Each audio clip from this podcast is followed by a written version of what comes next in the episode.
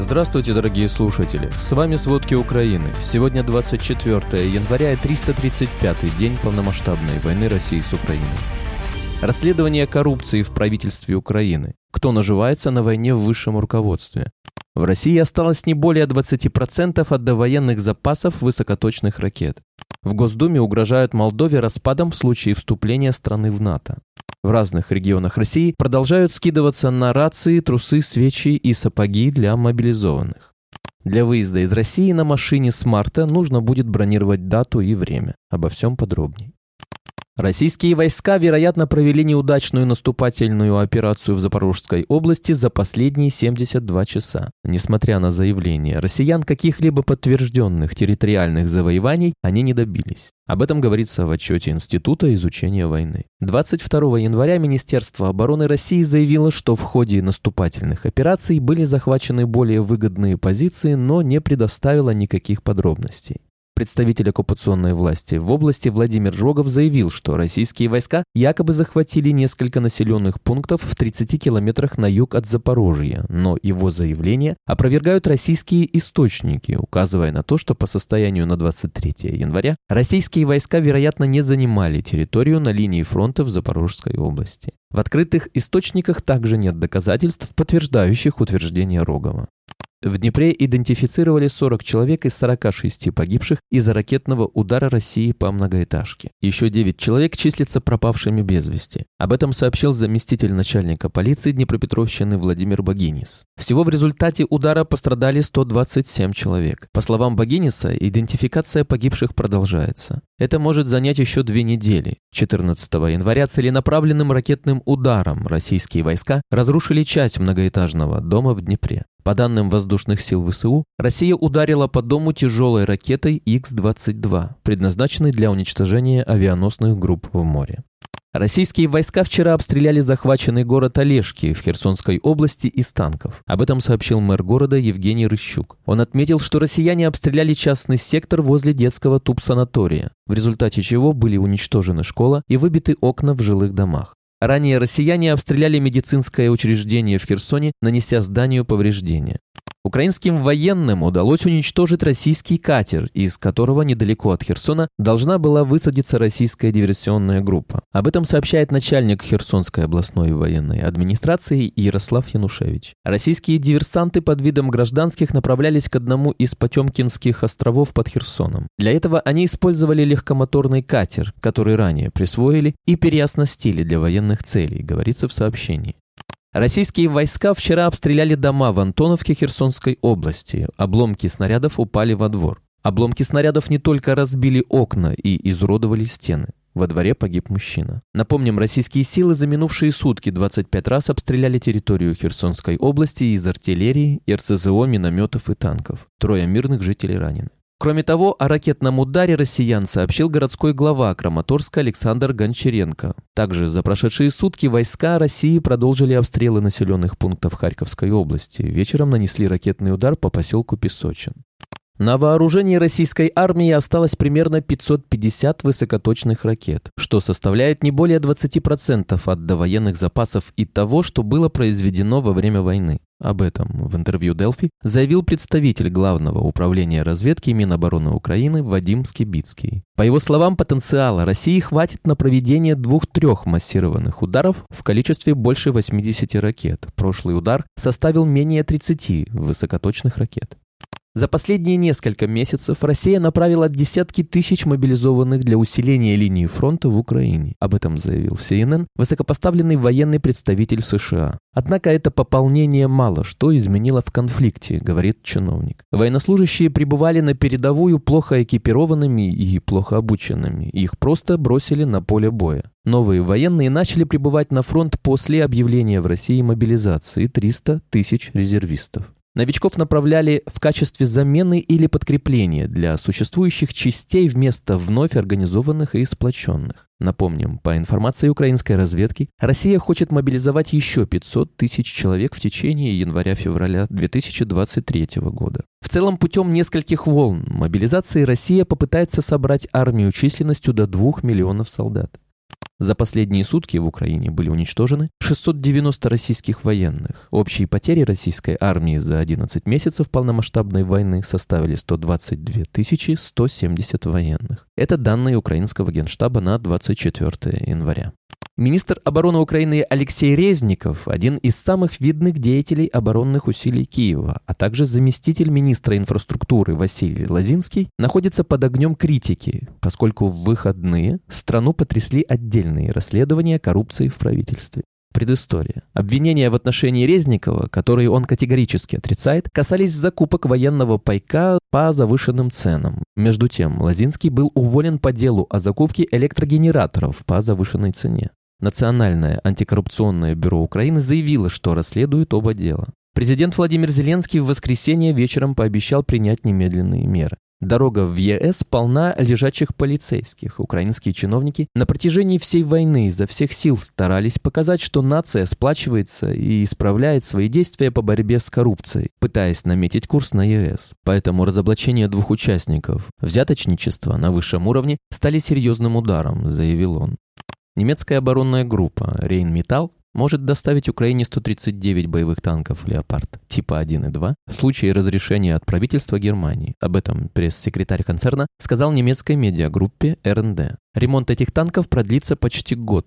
Поставка возможна в конце 2023 года, в начале 2024. Напомним, 20 января участникам встречи «Рамштайн» не удалось достичь единого решения о поставках танков Украине. Некоторые страны выступили против. В Берлине прошли митинги за поставку немецких «Леопард-2». После этого Пентагон обрушился на Германию с критикой из-за нежелания предоставлять Украине эти танки.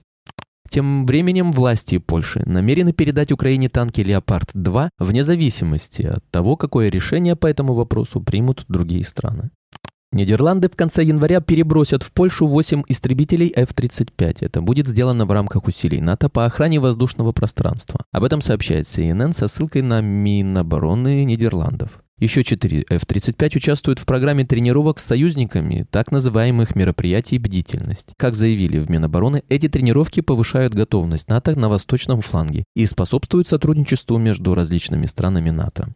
Вчера Евросоюз принял решение о предоставлении Украине очередного пакета военной помощи в 500 миллионов евро. Об этом сообщил глава внешнеполитического ведомства ЕС Жозеп Барель. Общий объем военной помощи с начала войны достиг 3,6 миллиарда евро, а суммарный объем всех видов помощи – 49 миллиардов евро.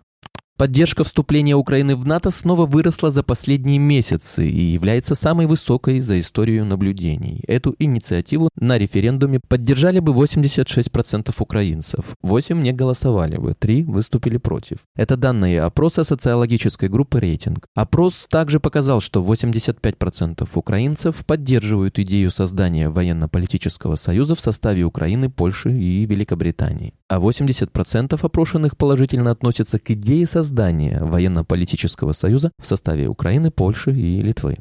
В Госдуме угрожают Молдове распадом в случае вступления страны в НАТО. Об этом заявил председатель Комитета Госдумы по делам СНГ Калашников, ссылаясь на то, что Молдова намерена пойти по пути Финляндии и Швеции, но у нее это якобы не получится. Калашников аргументировал свое мнение тем, что в Финляндии два государственных языка, и там уважают народы, которые населяют страну, а в Молдове есть Гагаузия и Приднестровье, которые населены русскоязычным населением и якобы обрели свой путь в начале 1990-х. В Молдове с 24 января начнутся военные учения, которые будут проходить на всех полигонах. В них примут участие и срочники, и контрактники. Как отметили в Минобороны Молдовы, цель учений – оценить возможности и практические навыки всех военнослужащих, и срочников, и контрактников. Напомним, ранее Молдова запросила у союзников системы ПВО. Мобилизованным теперь нужны рации и дроны. Раньше только трусы, свечи и сапоги. В разных регионах России начали сборы денег на высокотехнологичное оборудование. В первую очередь у людей просят деньги на рации. Почему рация не выдала командование, в Минобороне не комментируют. На Чукотке жители призвали скидываться мобилизованным на приобретение раций на 100 штук требуется более 1 миллиона рублей. Объявление с призывом разместили в пабликах и телеграм-каналах. Рации собирают в Саратове, но сколько денег нужно, не указывают. В Рязани собрали более 400 тысяч на рации 137-му гвардейскому парашютно-десантному полку. Об этом сообщили в Общественной палате Рязанской области. В Карелии рекордная сумма сборов – 140 миллионов рублей, треть из которой выделили из бюджета города. Деньги аккумулирует фонд «Живой город». Они мотивируют рязанцев сдавать деньги на высокотехнологическое оборудование, в том числе дроны, рации, тепловизорные прицелы, ноутбуки, мобильные телефоны. Ранее с россиян собирали деньги на сапоги и трусы, был бум и на консервные банки, из которых с помощью картона и парафина делали блиндажные и окопные свечи. При этом деньги у военных на снаряжение и технику есть. Например, в Омске выделили 22 миллиона рублей на приобретение авиационных защитных шлемов и кислородных масок, но товары украл майор запаса Алексей Иванов. Ресурс Реофан опубликовал видео, на котором очередная группа бывших заключенных, вступивших в ЧВК Вагнера, возвращается домой после участия в боевых действиях. Как выяснила Верстка, один из мужчин – житель Карелии Кирилл Неглин. В колонию он попал в числе прочего за то, что жестоко избил жену ногами. Но все вагнеровцы разделяют радость от службы в рядах частной компании. Полиция Норвегии сообщила, что не намерена депортировать бежавшего в страну вагнеровца Андрея Медведева и взяла его под стражу ради его собственной безопасности. Напомним, Медведев был командиром убитого кувалдой бывшего заключенного Евгения Нужина. Медведев бежал в Норвегию из-за жестокости боевиков ЧВК Вагнера, а до этого призывал ФСБ привлечь к ответственности саму компанию. Война требует больших денег и уже касается каждого жителя России, который оплачивает ее из своих налогов. Меньше денег теперь идет не только на медицину, дороги, образование, но и на обычное жилье. Площадь аварийного фонда в Рязани увеличивается быстрее, чем происходит расселение из опасного жилья в Рязанской области. Программа целевого переселения людей из аварийного жилья на 2019-2025 годы за первые 4 года выполнена менее чем на 50%. Такие данные появились на сайте реформы ЖКХ. По данным федерального сайта, в регионе более 6700 граждан нуждаются в улучшении жилищных условий. Расселению подлежат 455 домов или 118 тысяч квадратных метров. Однако по программе переселения планируется расселить лишь 190 домов. Новое жилье получат 3376 человек. Это всего лишь половина нуждающихся. Изначально программа расселения охватывала гораздо большее количество домов, однако затем солидную часть аварийных построек из нее попросту исключили. Для выезда из России на машине с марта нужно будет бронировать дату и время. Такую поправку в закон внесла «Единая Россия». Новый порядок пересечения границы России предлагают установить до 1 марта 2024 года, а заработать он должен уже с 1 марта этого года. Это значит, что россияне не смогут, как раньше, просто сесть и поехать в соседние страны. Нужно будет подать заявку через систему электронных перевозочных документов и ждать одобрения. Зачем резко понадобились такие поправки, в Госдуме не уточнили. В сентябре, когда Путин ввел мобилизацию, россияне массово бежали как раз на своих авто в соседние Казахстан и Грузию. Законодательное собрание Калужской области внесло в Думу законопроект о содействии военкоматам в обязательной постановке граждан на воинский учет. В случае принятия закона при оформлении постоянной или временной регистрации, при получении или замене водительских прав, при получении или продлении разрешения на охотничье оружие потребуется предоставлять приписное удостоверение или военный билет. Спасибо, это были все главные новости о войне России с Украиной к середине 24 января. Помните, правда существует, а мы стараемся сделать ее доступной. Если вам нравится то, что мы делаем, пожалуйста, поделитесь этим подкастом с друзьями в России. Также, если вы хотели бы помочь нам делать материалы еще более качественными, качественными, пожалуйста, оставляйте фидбэк. Это очень важно для нас и для распространения правдивой информации. До встречи.